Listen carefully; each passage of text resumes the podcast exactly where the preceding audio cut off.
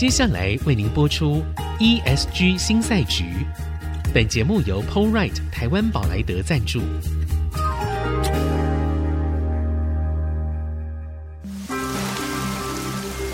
这是企业永续的世纪挑战。这是绿色浪潮下的供应链课题。再造优势前瞻的产业竞争力。欢迎加入 ESG 新赛局。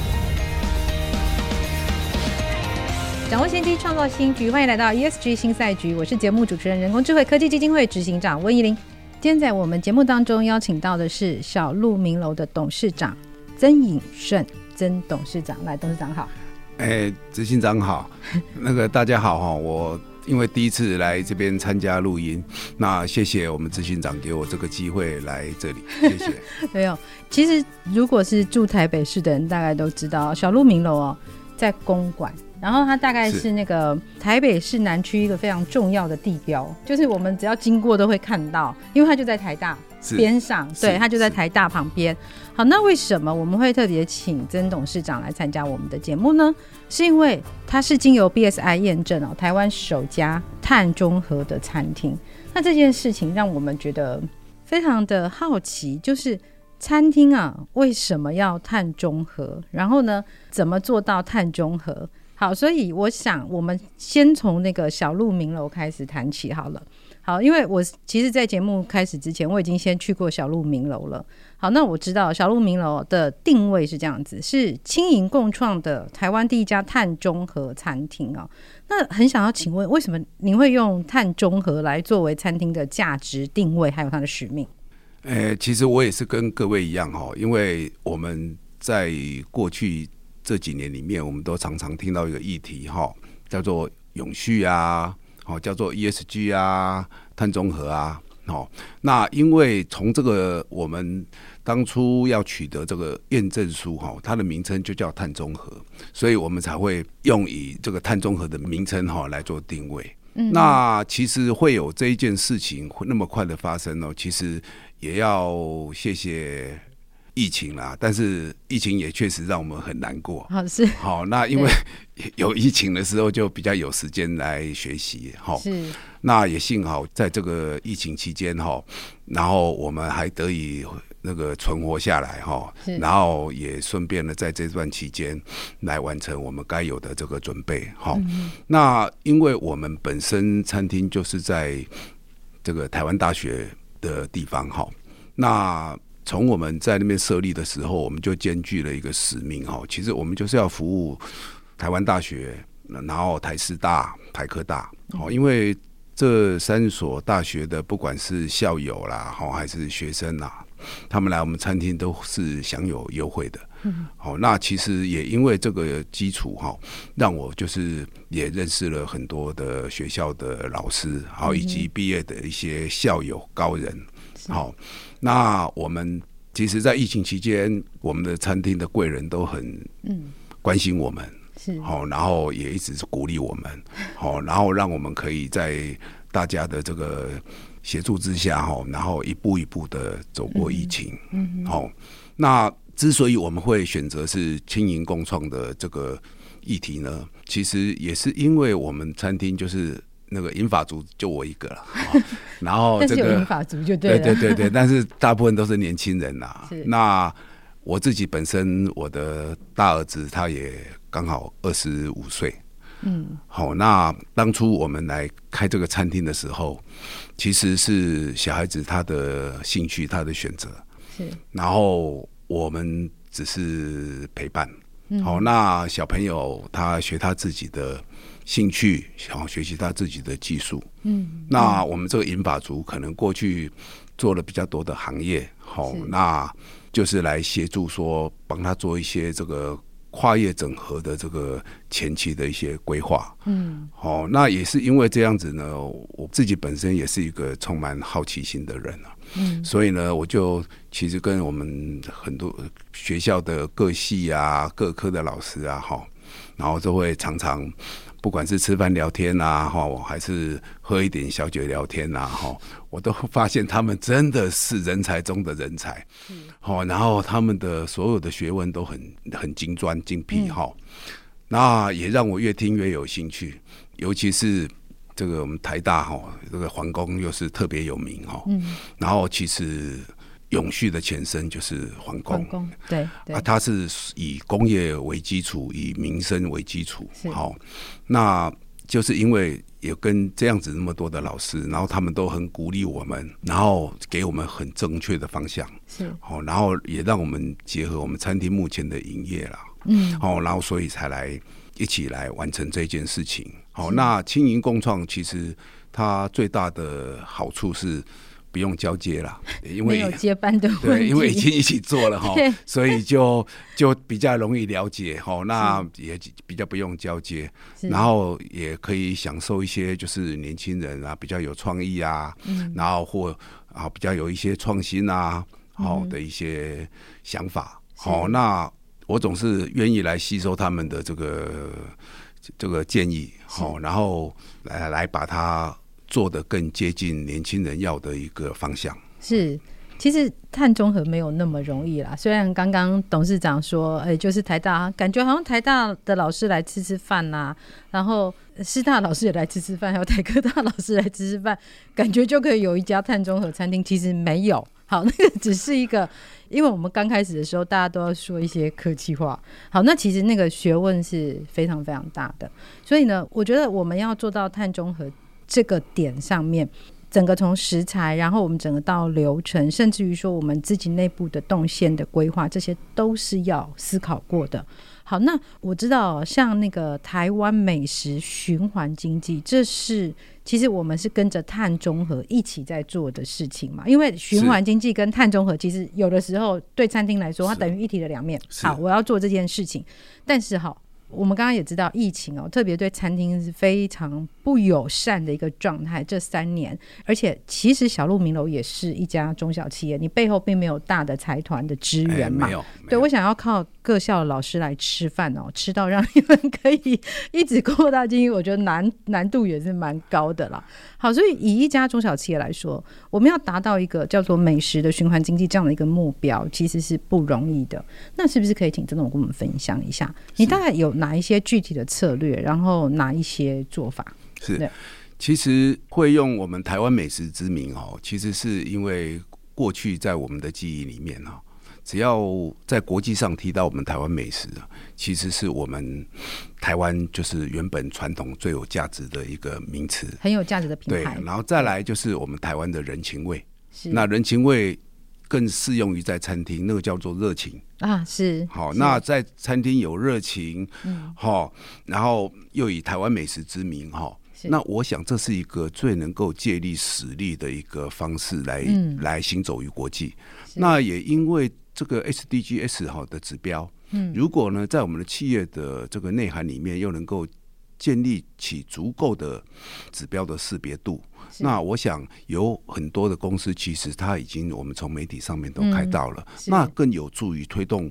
这个我们台湾的美食哈，那推我插一下嘴，SDGs 啊，而且说明一下，我们这个叫做那个小字典，这个是联合国的永续发展目标，它主要有十七项大的目标，但是里面的细则非常非常多。而我们现在通常在谈到的节能减碳呢，只是其中的一项的一个部分而已。好，在我补充说明完了，曾董来听。是那因为呢，这个餐厅哈，其实是这样，餐厅它长期就是我们都跟农渔畜牧业在打交道。所以，这个农业畜牧业里面呢，其实它是最能够对这个碳的改善是最棒的一个行业。嗯、对，好、哦，那它里面有很多这个自然补碳的一些作物啦，还是一些这个这个这个生物哈，甚至称之为负碳，对不对？是是是，嗯、那只是说我们我们也希望就是说它达到一个自然的方法。哦，然后最好是在我们也是在寻找一些，就是说在自然补碳完之后的植物啦，或者是生物啦，哈，我们可以把它做成是我们桌上的佳肴，桌上的美食。是好，那我觉得以这样子的内涵来架构在我们台湾美食里面，一定会给国际的这个。这些友人呐、啊，哈，这些不管是有邦交没邦交的国家，一个非常好的印象。是，其实邦交跟食物没有关系，食物美味，大家就会很开心。是是是是，是。对，所以我们呢，到底要怎么做到？我们刚刚知道说，哎，其实。整个在 SDGs 的目标里面，其实农渔畜牧业对我们来说是非常重要的一个部分。那实际上它也正好是结合了台湾本来在品牌上面的强项。好，所以呢，我们先休息一下，等一下回来继续请教曾董，到底一家并没有财团支持的，然后不是很大型的餐厅，它要如何透过它的策略可以来落实这样的目标？我们休息一下再回来。谢谢。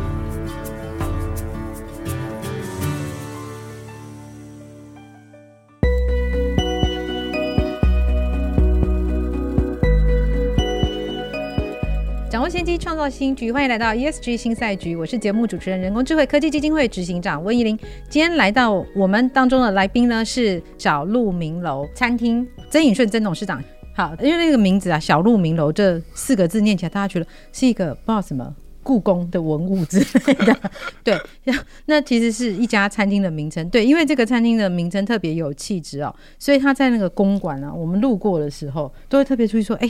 这间不知道是卖什么的。好，那我们现在发现了，其实碳中和是小鹿鸣楼非常重要的一个企业的。我我觉得这其实不只是价值定位，这也是对于社会的一种责任跟使命哦。但是，一样的，我想在过去三年这个疫情当中，其实一般的餐厅它连活下去都非常辛苦了。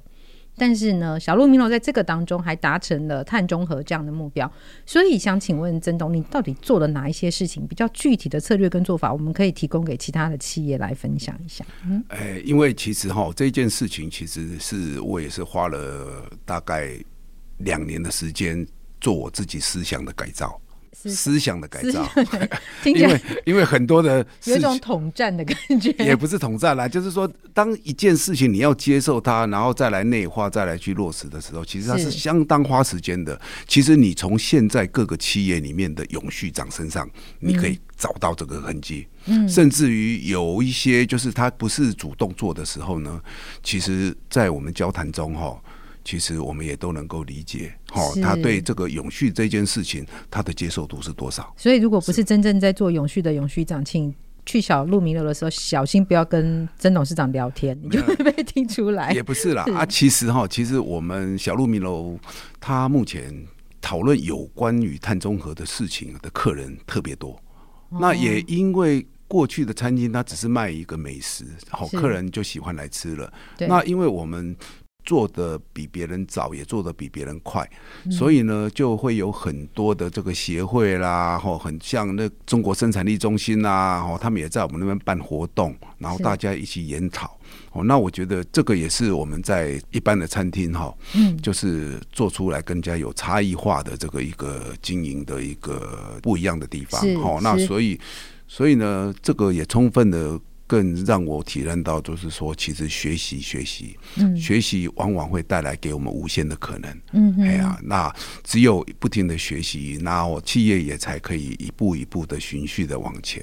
那因为餐厅嘛，好，那离不开这个美食嘛，哦，那美食要把它做得好，这个经济的循环一定要顺畅。哦，那其实我们现在在。讲要做生意哈，其实是从环保要先做起嘛。好，那我们对于整个未来小鹿鸣楼它这个产生的厨余的规划，哦，我们有一个计划，哦，如何把这些厨余来把它转换成这个肥料跟饲料，好，然后来如何来赋予它一些微生物的技术，是。好，然后来让这个这个各种的植物跟动物哈，它该。高蛋白的有高蛋白，它该精准的养分有精准的养分。那我个人的拙见了哈，就是过去我们在看那些说有机肥、有机肥，然后去种出很多的蔬菜。其实我觉得我们还可以做的再更精准一点啊，比如说我们针对高丽菜如何会这个味道会更好。吃起来口感会更佳，给它个别特殊的一些微生物的一些技术，克制化的克制化的技术，是是是是是。那因为哈要来完成这件事情，其实也不容易了哈。嗯。因为很多的这些我们过去的这些农渔民的这些伙伴哈，嗯，其实他们也都很辛苦。好，那其实他们最想做的就是说，哎，我好好的种，啊，你帮我卖。嗯，对。好、哦，那这样子他就免除了，就是说有时候一些像最近又有好像有一些石斑又不能卖了，好、哦、这个然后各种对 接受到这个这这这些这个呃凤梨啊释迦哎都常常轮流的啦，感觉是这样子啊。其实这个对这些农渔民是一个很大的伤害。各位试想，如果那个鱼塭那个农场是你的，嗯、然后你又养了那么多小孩，嗯，要读书，那你怎么办？所以我在我的心里面其实是常常有这一点这种。这种感觉了哈，嗯、所以我也很愿意的，就是说，我们来找一些科技业的一些老板嘛，嗯、一些人才哈。嗯、其实，如果说利用我们美食的循环这个经济的这件事情，我们还好把它讨论来规划。嗯、其实，对于他们本身在这些生产制造、工业循环的这一端哈，嗯、其实是会有非常大的协助了。因为买绿电哈是要年年买，嗯、你只有做出一个好的循环。美食的这个循环经济系统的时候，它都会自然产生。那我们其实也不是为了要获得什么碳权来卖钱，其实也不是。是哦，其实我记得我自己小时候我们在读书的时候，常常有，哎，我觉得印象最深的就是陶渊明的那个世外桃源的给我的那个感觉。其实各位试想一下，这个 ESG 啊，是不是未来就是那样子的环境呢？嗯、只是古代的人他没有科技。然后我们现代的人有科技，然后然后我们如何用新的科技来让我们的生活恢复到这个世外桃源的境界？我想这就是一个做这个 ESG 哈，这个最好的画面。是，但其实跟这样听起来的时候，会觉得。要做的事情其实还是很多，我们简单的来说好了。好，呃，例如说，我们刚刚有提到关于植物种植啊，我们其实在种植的时候就可以靠一些高科技、微生物的科技，它可以将。这个高丽菜啊，种得更好吃啊，更脆啊。好，这个是一个我们可以在食材上面进步的一个空间。